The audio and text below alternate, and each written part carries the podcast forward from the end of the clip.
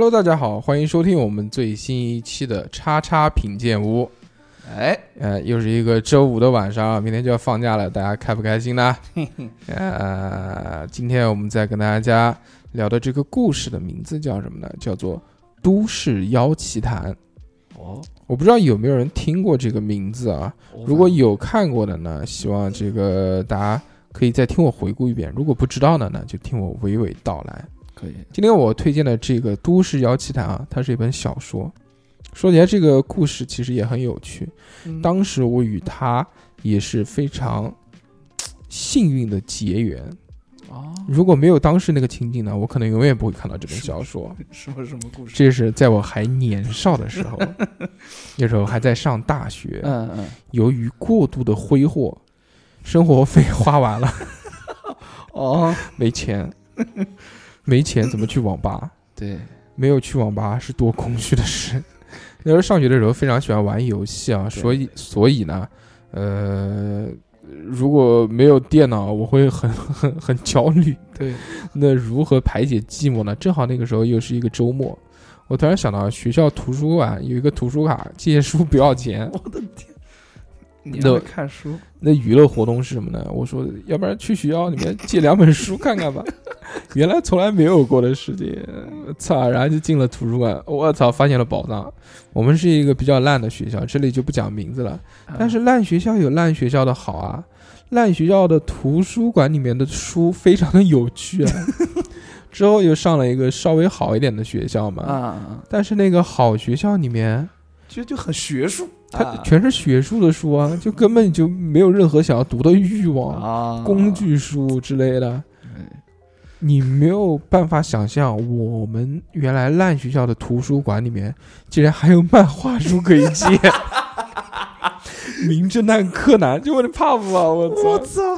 当时就发现了宝藏，因为你知道，当时我们这个年纪啊，啊如果要出去在外面，那个时候还有一个叫租书店的一个东西，啊，就是你可以在里面租，你没钱，你租了，就没钱，最主要。但那个时候其实借书还是很便宜的，在外面，啊在外面的话，小说是一块钱一本一天，那也贵。漫画书是五毛钱一天，啊，贵是贵啊，但是 因为是借书要钱嘛，所以看的他妈狂快。哦一本三四百页的小说，一个晚上通宵就把它看出来，到第二天又要再多加一块钱。可以，嗯、在那个学校图书本呃馆里面啊，我就发现了这个宝藏。这个宝藏就是这本书《都市妖奇谈》。啊，这本书的作者是可蕊，他是一九七五年生人，山东省青州市人。目前呢是在政府部门工作，也就是说呢，这个底细你都查得那么清楚啊？哎，做做资料嘛，必须要走起来，又不像你啊，我看了有个电影。嗯，这个姐姐啊，她不是就是姐姐她不是一个专职的作家，她应该叫是网络作家吧。她在啊二零零一年的时候就开始在网上写长篇小说了，特别的带劲哦。然后嘴瓢了一下 啊，喝啤酒，嗯，粉丝们嘛，这个戏称她叫亚路基女王，女什么意思啊？就是就是戏称爱称，哦。他们之间有一些小梗，你懂吗？啊这个女王殿下呢，在网络是以网络白痴而著称的，为什么？就不会用网，不会用电脑，她所有这些上传的作品啊，打字都是她妹妹帮她打字的，上传上去。她，在旁边读，她写嘛，哦，在旁边写，他没帮他打。人家写嘛，不能用笔写嘛，对不对？中国好妹妹，真的。二零零二年在网络上面发表的这个奇幻小说《都市妖奇谭》就大受欢迎。这部这部小说当时有多火，你知道吗？嗯，它连载了七年，在这七年之间啊，网络点击量高达四千两百万，我的天哪！半个亿。就问你他妈怕不怕？当时在二零零五年，一度造成了多家多出版社啊抢购《都市妖奇谭》的这个版权热潮，而且当时还推出了大陆版、台湾版和香港版，都嗯分别再次三版，而且再版之后迅速的就售罄了。就问你带不带劲？到位啊！嗯，还有一个事情啊，就是说他的这个书啊，为什么好看呢？是因为他的这个书呢，很多人物都是出自于《山海经》和《搜神记》。哎呦，哎，呦什么东西啊？就是肚子疼。不是我原来那个《山海经》跟那个《搜神记》啊，我不是也我们讲的那个神话故事嘛，对不对？我们也是很多很多的那个神神仙人物啊，那个大神啊，全都是出自《山海经》里面的，嗯，就是对这个还是挺挺挺挺了解的。有一点点嗯，一点一点点。那那你背一下给我听听呢？我妈我哪记得得？但是嗯故事很很好，很好。嗯，他这个故事啊，主要是想什么东西？我来跟你讲一下，好吧？你听到这个故事之后，就特别会想去看，这 真的假的？真的。他这个故事是讲什么？你要把我变成一个爱看书的孩子？那算了，我不讲了。呃，他这个世界观呢是非常的清晰的，就很明显的给你分出了有神、有仙、有人、有妖、有怪，还有魑魅，就各魑魅。魍魉嘛。哦，我知道。嗯，就是那个鬼影子之类的这个啊东西，它组成的这个世界，看似啊，它这个等级分明，但其实很多都是息息相关的，就像一个很巨大的这种食物链一样的，把大家套起来，都彼此影响、彼此牵制着的，哦，特别厉害。但是，呃，这本故事它一开始展露出来，是让我们，就是让我们看到是一个什么样的故事呢？嗯我给大家讲一下啊，这个是在这个小说百度上面的一段一一段简介，说人类永远都不会发现，正在和他们分享这座城市的不仅是野狗、野猫、鸟雀或者昆虫而已，还有一些聪明的利用人类的外表隐藏在人类之中的生物，他们或者是出于善意，或者是出于恶意，他们居住在这个城市中，为了生存。为了捕食，为了进化。哇这不就是寄生兽？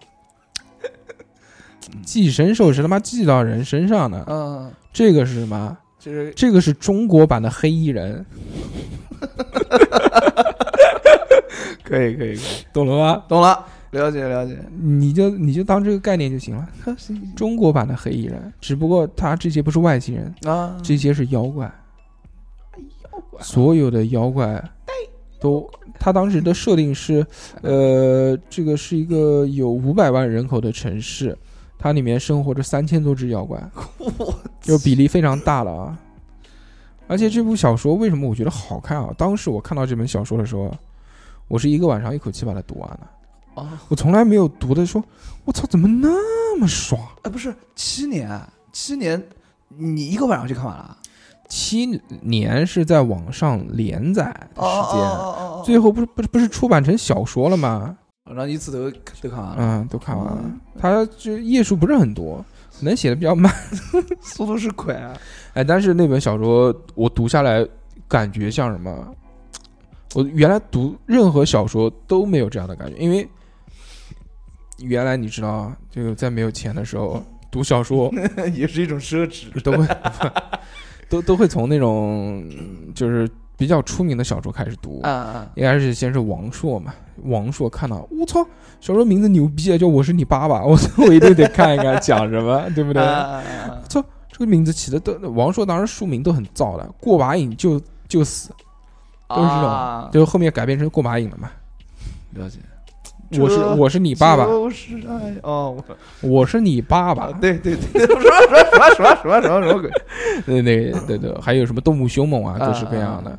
当时看那个小说是完全另外一种感觉，嗯从来没有读到过这种网络小说，因为那个时候网络小说还不流行，而且它这种我觉得不是属于特别典型的网络小说。嗯我看完这本小说，第一个感受是什么？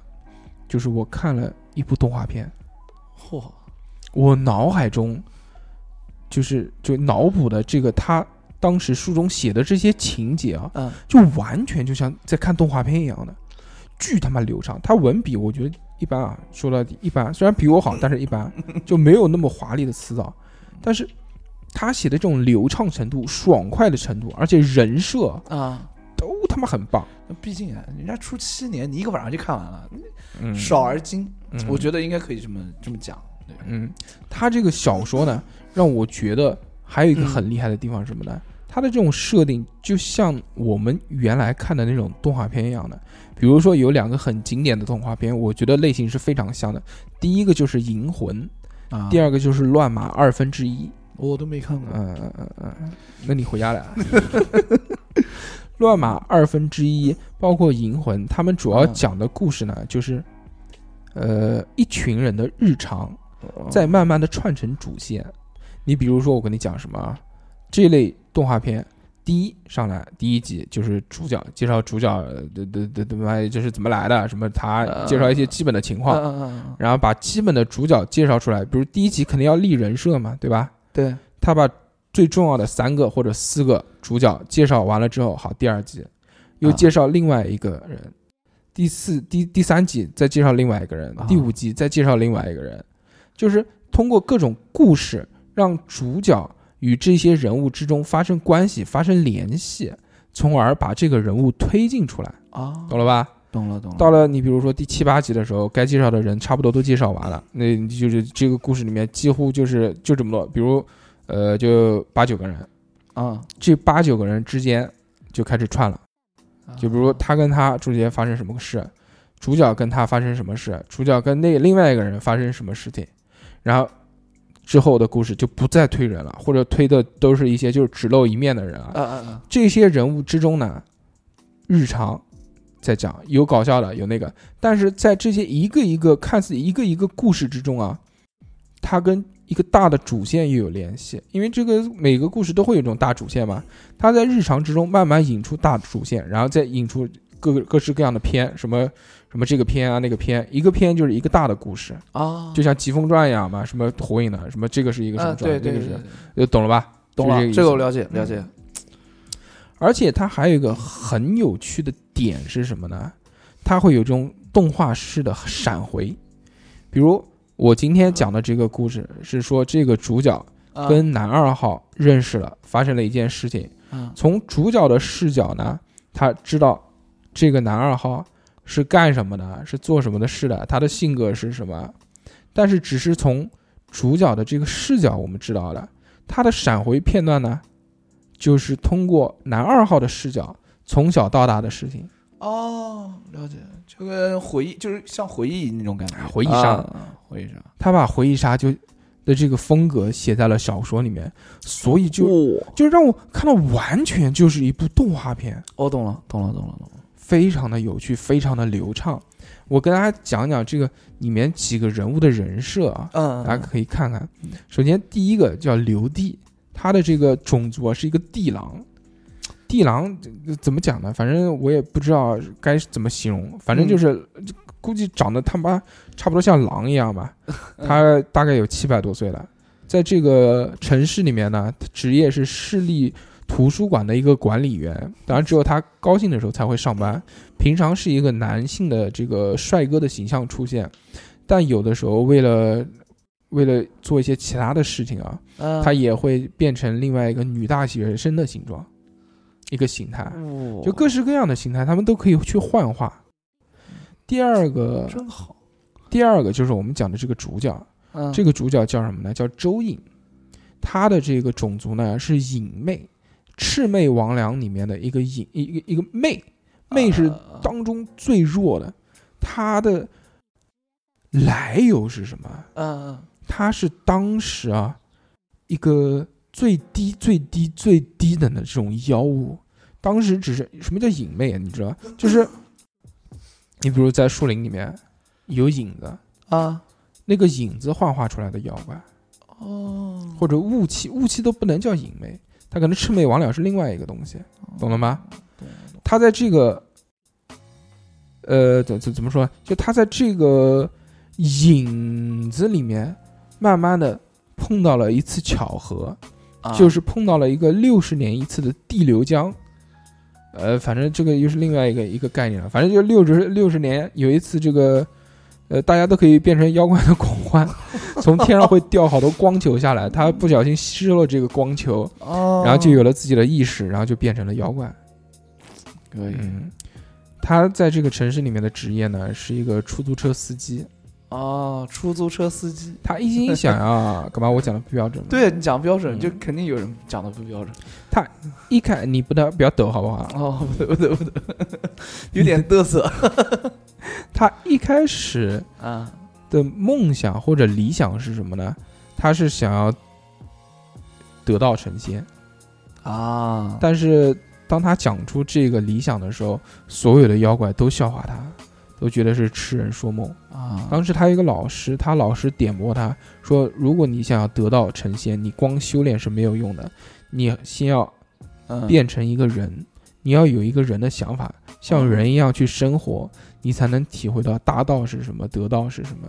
啊，所以他为了体会人的生活是什么样的，他变成了一一名出租车司机。对对他当司机，第一是非常的普通嘛，第二是他可以接触到更多的人，啊，让他了解人们的生活是什么样的。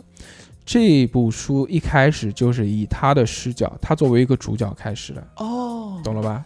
他在什么开车拉到一个人，然后那个人是个妖怪什么的，然后就开始了纠缠，认识了第一个妖怪。但他第一个认识的不是这个妖怪，他认识的第一个妖怪是当时他在丛林里面，就三百年前了，啊啊是啊啊，三百年前他那个时候在丛林里面捡到了一个蛋，这个蛋是一个毕方的蛋，什么叫毕方的？毕方的没有是毕方，懂吗？就是那个那个那个蛋是方的还是闭合的？什么鬼啊？你那个那个闭方什么意思啊？毕方是一个在《山海经》里面的神兽。哦，他在这个小说里面有自己的名字，就是大家不会用自己的名，就不会用自己这个种族的名字叫名字，懂吗？就你是人，你不可能叫人，你可你叫小猴，好吧哦，了解了，了解你不能说人家叫什么，我叫人类，没有这么讲的。他毕方是一个种族嘛，它的名字叫火儿，它是一只鸟，哦，只有一只爪子，独爪，白喙，青眼的火鸟。哇，当时《山海经》当中确实有描写啊，叫做“张峨之山有鸟焉，其状如鹤，一足，赤纹青质而白喙，名曰毕方”。懂了。就牛逼，这个鸟其实就是神兽。基本上说，这本小说里面碰到的所有怪，看到它都害怕，就像一拳超人一样的。喊他爸爸，嗯我是你爸，啊 就非常的厉害，你知道吗？了解。但是他的这个性格呢，就有点像那种小孩子的性格，喜怒无常就啊，我要吃东西啊，就闹。然后嗯。他非常依赖周颖，虽然周颖是一个非常弱的妖怪嘛，他最低等级，嗯，但是他非常听周颖的话，哎呦，所以在这本小说里面有很多故事推进，也是因为有这个火儿在，他才能推进下去，要不然人家不屌他或者打不过他，懂了吧？嗯，它里面还有一些其他的角色，比如说这个林瑞，就是一只九尾狐，大概有一百多岁，他也是写了很多在他小时候的故事，就是回忆杀嘛，我们讲的。啊，了解。这个林瑞刚刚出来的时候呢，是通过就他们现在主要的故事都是在现代吧城市里面，现代的这些故事呢，是他与火儿的一段故事。林瑞一百多岁的这个九尾狐，算作是一个很小的一个小孩儿。啊，所以也是小孩的性格。碰到了火儿之后呢，他们就成了好朋友，就约一起去玩耍，一起去吃妖怪啊，吃妖怪还是？就妖怪吃妖怪嘛。啊，他因为是缺少母爱，所以这个九尾狐呢，他就寄生到了一个已经死掉的小孩身上，他叫鸣人。让那个小孩呢已经就重新复活了，以一个小孩的形态在妈妈身边。妈妈是不知道他是九尾狐的，是以为这个小孩又复活了。啊，他在这个城市里面呢，只是为了得到母爱而已，所以平常是一个小学生的一个形态出现的，哎呦，懂了吧？在妈妈面前，哎，妈妈，我要吃这个，就就这种一个状态。呃，懂九尾狐啊，确实是在《山海经》当中有记载的。哦青丘之山嘛，你知道吗？青丘之山有兽焉，其状如狐而九尾，其音如婴儿，能食人，食者不蛊。懂什么意思吗？什么叫食者不蛊？就你把这个九尾狐吃了之后，你就不会中蛊，哦懂吗？哦，蛊毒蛊毒嘛。哦，了解了解，嗯，能食人，就是说这个九尾狐可以吃人，声音像婴儿叫，哦哦哦就你怕不怕？那不是猫叫，嗯，嗯，然后之后呢，这个九尾狐的故事在回忆杀里面就会讲到，说他为什么会到城市里面来，小时候遭遇了哪些事情。回忆杀的时候也特别感动。它里面还有一个叫南雨的，她是一个女医生，嗯，这个最牛逼，她有一千岁，哇，这是什么人啊？她是一个僵尸，又叫旱魃。中国传统僵尸不是美外国那种啊，那那就是那种那个，我就跳着跳着走，嗯，也不不是也不是跳着走，就是我旱魃，他当时是北宋时期的一个人，一个名妓，但是因为某些事情，最后变成了这个 女医生，啊、我想我我不想在节目当中剧透太多，所以这个人物的简介我就我我就不差我就不太我就不太想说了，你知道吗？啊，差不多，我就不讲他们的故事，因为讲完他们的故事你们都知道了，我只是讲一讲他们几个自己的这个人设是什么。哦，了解，里面还有一个很搞笑的，又 又有一个搞笑担当，是一只猫。气氛组组长，猫妖，它的猫妖是什么？也是因为正好遇到了六十年一次的地流江，成为了妖怪。哦，这个猫妖的岁数有多大呢？一岁半，就是一个正常的猫。我们现代生活的宠物猫，吃了之后变成了妖怪，有了思想的能力之后做的一些事情。那么蛮好玩，它最喜欢的一个事情呢，就是讨好主人。还有一个叫鹿九啊，它的种族是鹿属，这个就非常倒霉了。这个年龄啊是五十岁，它的个性是属于那种胆小怕事，老是被受欺负的。啊，它的这个职业是养殖场老板，养猪的。一个鹿，他养猪的，他养猪，而且他养猪非常倒霉，老是要被火儿敲诈。过来，来给我做吃吃，就是这种概念。可以可以可以，当时在《山海经》当中讲啊，它的这个路数是什么？是其状如马而白首，其文如虎而赤尾，其音如尧，配之以子孙。啊，懂了吧？什么意思啊？不知道，其就是什么东西，呃就什么东西像什么，然后可以干嘛？就它的形状呢是像马一样的，但是脸是白色的，啊，它身上的纹路是像老虎一样的，尾巴是红色的，声音很像唱的歌谣，声音非常的好听。哦，配置以子孙，就是把它鹿角啊或者尾巴什么东西佩戴在身上，可以壮阳，所以老是被人吃。男人的加油站。嗯，还有一个贵儿，贵儿它是一个山鬼，也是，但但是 但是他在这个都市生活当中会遇到一些困难，也是经受到了像常人一般的困扰。啊，但是他虽然没有什么能力，但是他有两只神兽，护山的神兽保护他，特别牛逼。里面最牛逼的一个，有一个主角，这个主角的戏份也非常多。啊，这个主角是一个人类，就没有任何的超能力，是一个警察。我操，他是个人啊，还行他是因为某些事情跟周颖发生了关系，以一个人类的视角在观察他们，懂了吗？哇，但他一直不知道，就这些人是是是妖怪。哦，这个让我想到有一个很有趣的设定，很像什么？像恐怖宠物店，你肯定没有看过。我没有，恐怖宠物店里面的老板是一个像半妖半仙的一个人，他有一个与与他发生关系最多的，就是一个警察，那个警察就是人类，遇到莫名其妙的事情还会寻找他的帮助，哦，懂了吧？很神奇。哇，嗯，在节目的最后啊，我想给大家读一段，嗯，这段是一开始刚刚节目的开头，嗯呃，我觉得这段的描写可以让大家知道他的写作风格是什么样的，啊，而且是不是你在脑海当中也可以脑补出这样的形象。薛桐，薛桐就是那个地狼，啊他啊女大学生时候的样子。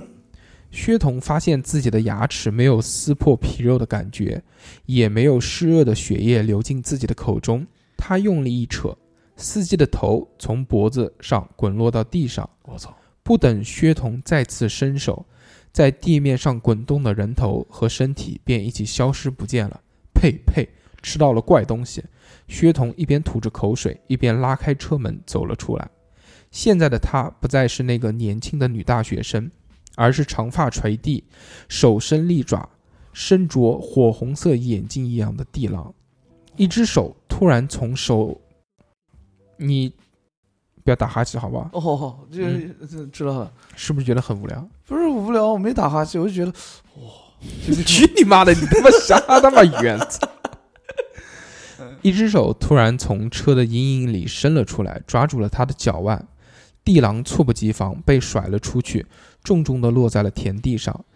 地狼从自己被压倒的玉米上爬了出来，看着从阴影冒出来的对手，他不再是那个年轻的司机，而是一段人形的黑影，有一双青白色的眼睛转动着盯着地狼。能听懂吗？听懂。这个其实一下子形象就描写的非常的具象化。对，而且很讲的很朴实，没有那么多华丽的词藻来描述，就是讲该讲什么就是什么。对，是的。你像他们打斗的这一段啊，影妹低下头躲过了地狼的一爪，一下子又消失在黑暗当中。地狼警惕地看着到处都是的暗影，不知道这只可以融入在影子中的影妹接下来会从什么地方出现。啊，影妹从地狼的影子里跳了出来，地狼敏捷的一跃，跳到了出出租车顶上。影妹想要追击，却发现自己没有办法移动身体。嗯，她低下头，看到了自己一只脚不知何时陷入了地面里，竟然无法拔出来。你以为我们叫做地狼是白叫的吗？大地可以抓住一切，即使你只是一只影子。地狼说着，双手一挥，泥土石块从地面上像箭一样射了出来，向影妹袭去。影妹的身体在被击中之前再次消失，然后从那些泥土、石块、碎小的阴影当中一点一点出现，然后凝结在一起。她不敢再落在地上，漂浮在空中，对着地狼。这就是一段打斗的解释。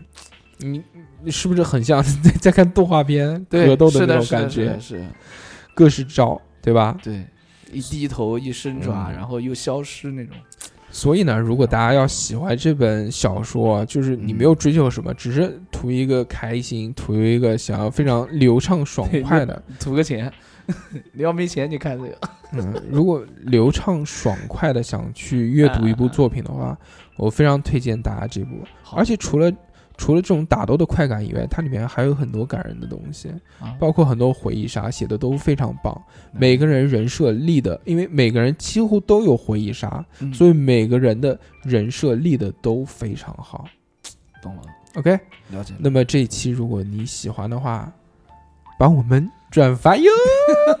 好了，嗯，那么这期节目就到此结束，希望大家再次收听，我们下期再见，拜拜，拜拜。